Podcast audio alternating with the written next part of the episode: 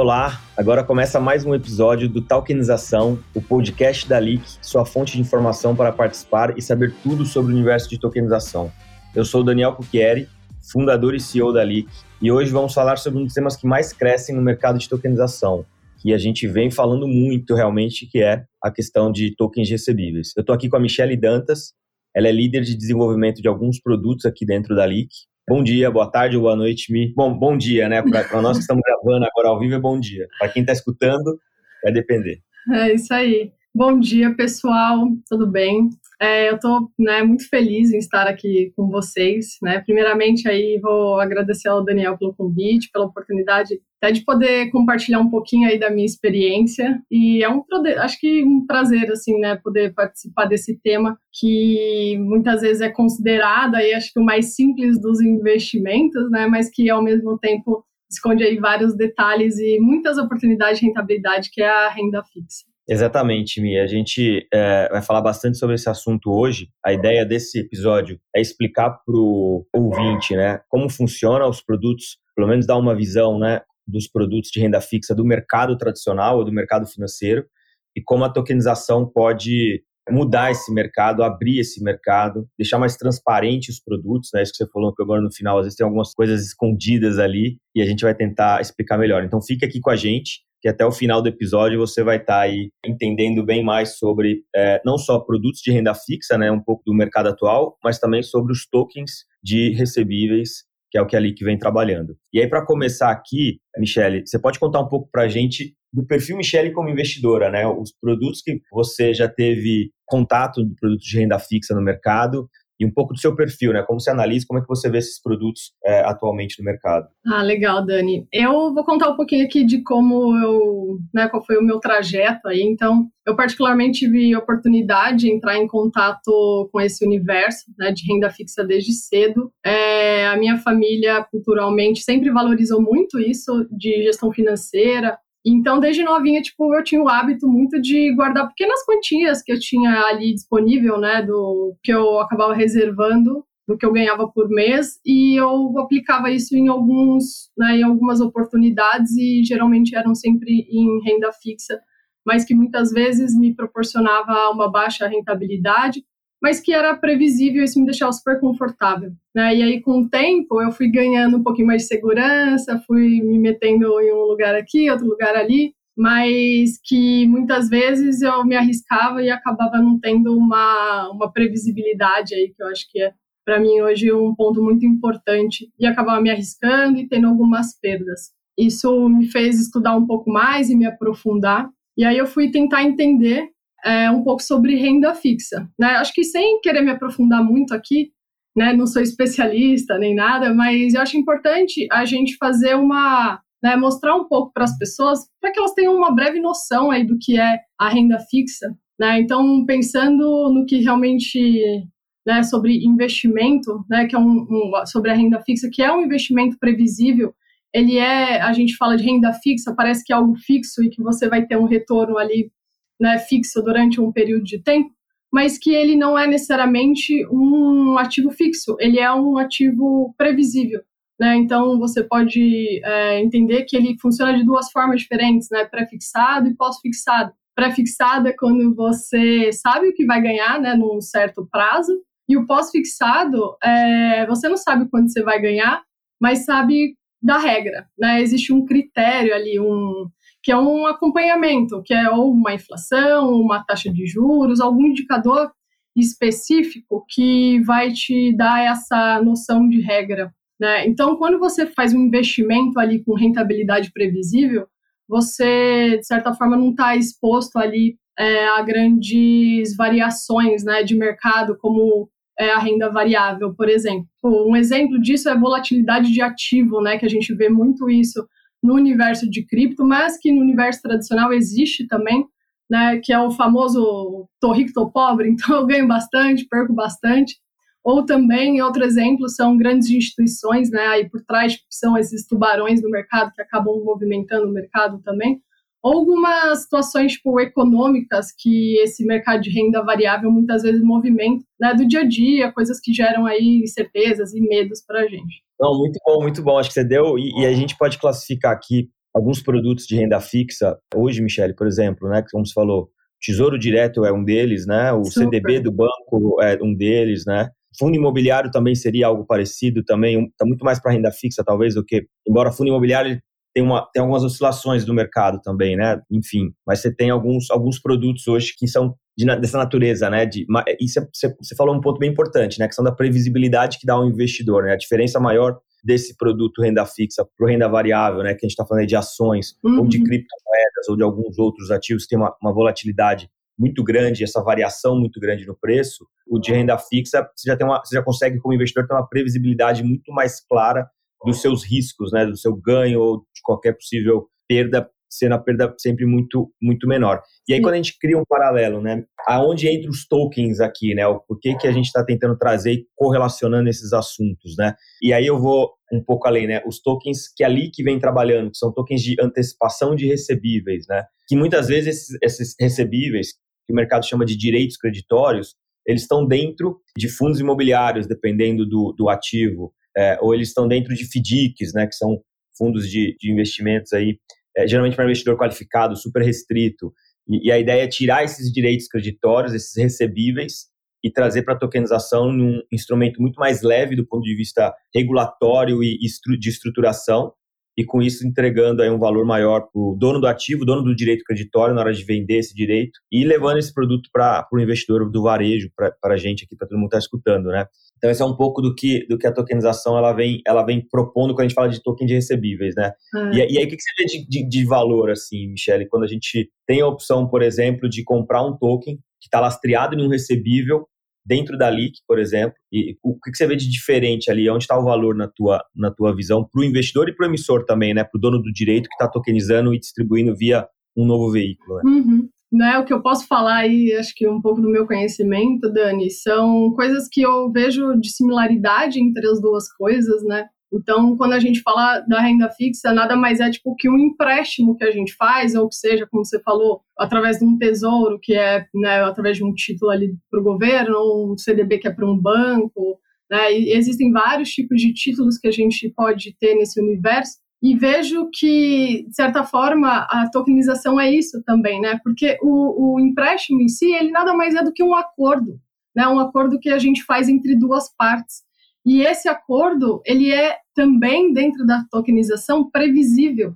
E essa previsibilidade, ela permite muitas vezes para o investidor segurança né, dentro da carteira e também diversidade, no qual ele consiga né, ter essa possibilidade de equilíbrio de carteira, que isso também é muito interessante para eles. Mas pontos que são realmente muito relevantes, como rentabilidade, Hoje, na renda fixa, muitas vezes, falando aí do tesouro, como foi um exemplo que você deu, Dani, você muitas vezes fica preso dentro daquele investimento durante anos, né? Você não tem liquidez, você não tem a, a possibilidade de pegar esse dinheiro para nada, né? E esse dinheiro está preso.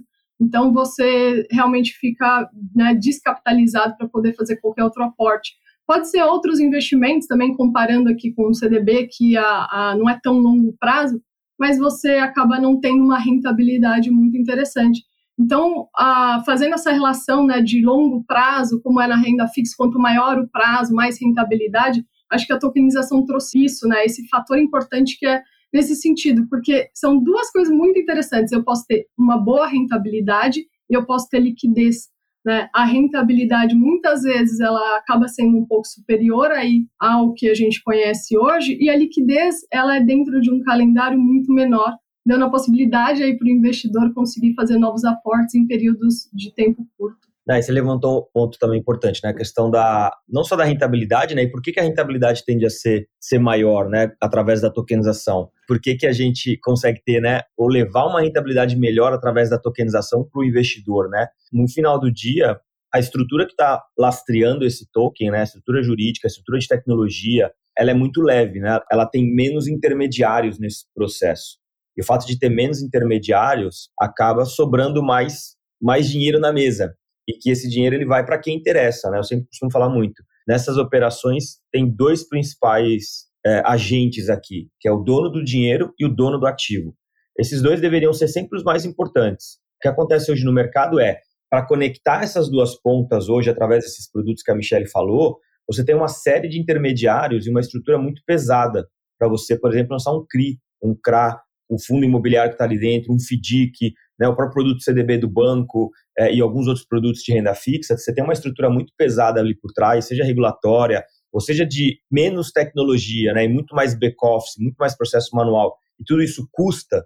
E aí, no final do dia, além, claro, também do, do spread, que quem está aqui no meio, né, esses participantes que está aqui no meio, entre o investidor e entre o, o dono do ativo, né, esses participantes todos eles estão cobrando os seus serviços, né? Então, tudo isso faz com que o produto fique caro e chegue menos retorno para o investidor e que custe mais caro para o dono do ativo também acessar esse capital, porque tem essa cacetada, assim, podemos dizer uma palavra um pouco mais de gente aqui no meio. Quando a gente vai para um processo de tokenização, é, a ideia é tirar o máximo que a gente consiga desses intermediários que não têm valor na cadeia, substituindo eles por tecnologia, por eficiência de tecnologia. Então é isso que a tokenização faz, e aí no final do dia o que acontece é que sobra mais dinheiro para principalmente ser repassado para o investidor, e ainda assim sobra uma taxa melhor para o emissor dono do ativo que está fazendo funding, né, que está buscando capital através desse novo veículo. A gente recentemente fez uma operação que a gente vai falar dela em outro podcast somente sobre a operação, para a gente não. Mas que, em tese, aquela empresa dona do ativo, para vender o seu ativo, né, acessar um capital, ela iria pagar quase 5, 6% de juros pelo capital. Via tokenização, ela pagou quase 2%, e para o investidor, 2% ao mês é um excelente investimento quando você olha de novo. Um produto que nem a Michelle falou, praticamente renda fixa, que você tem uma previsibilidade é, sobre aquele ativo, você não tem grandes riscos, você não tem volatilidade, você como investidor consegue entender, enxergar ali teu retorno sem tomar sustos, né, Michelle? Uhum. Que o mercado variável a gente brinca que tem, geralmente, alguns sustos, que é aquela dor de barriga quando o mercado tende a, a virar para uma queda grande, ou alguma situação que possa acontecer na economia, ou, ou enfim. E aí o mercado dá uma, uma bela de uma, uma caída, dá um susto no investidor. Esses produtos de recebíveis, né, ou de tokens de recebíveis, que é o que a gente vem trabalhando, ou os produtos de renda fixa tradicional, eles tendem a sofrer menos nesses períodos, né? O investidor consegue ficar um pouco mais tranquilo. É, então, assim, Tem... mas aqui é um ponto importante, né? Pode continuar você. Então, Não, o que eu ia, o que eu ia falar, um ponto importante aí de, né? Você falou muitas coisas realmente que são é, super relevantes aí para o investidor, mas tem um ponto que quando eu comecei a descobrir esse universo de tokenização de token, e de tokens de recebíveis, era uma coisa que me preocupava muito, que é o que você falou sobre lastro, né? É uma palavrinha que muitas vezes a gente não entende muito bem, mas que ela tem uma grande importância, né? É o que realmente vai mostrar que aquilo que está sendo negociado, que está sendo oferecido aí para o investidor, ele é algo que é efetivo e é algo que é validado, né? Então, essa preocupação que muitas vezes o investidor tem e se apega à renda fixa ali por trás, de repente, de grandes instituições financeiras que, de certa forma, passam essa segurança para eles, o lastro é isso, ele é essa segurança que esse ativo ele vai ser algo, o combinado entre as duas partes vai ser efetivo e que lá no final da negociação as coisas realmente vão acontecer com segurança, né? Mas você conta um pouco mais sobre isso também, Dani. Você é o mestre aí do, dos jargões, né, que a gente acaba se deparando aí, mas é, eu acho que é um pouco isso.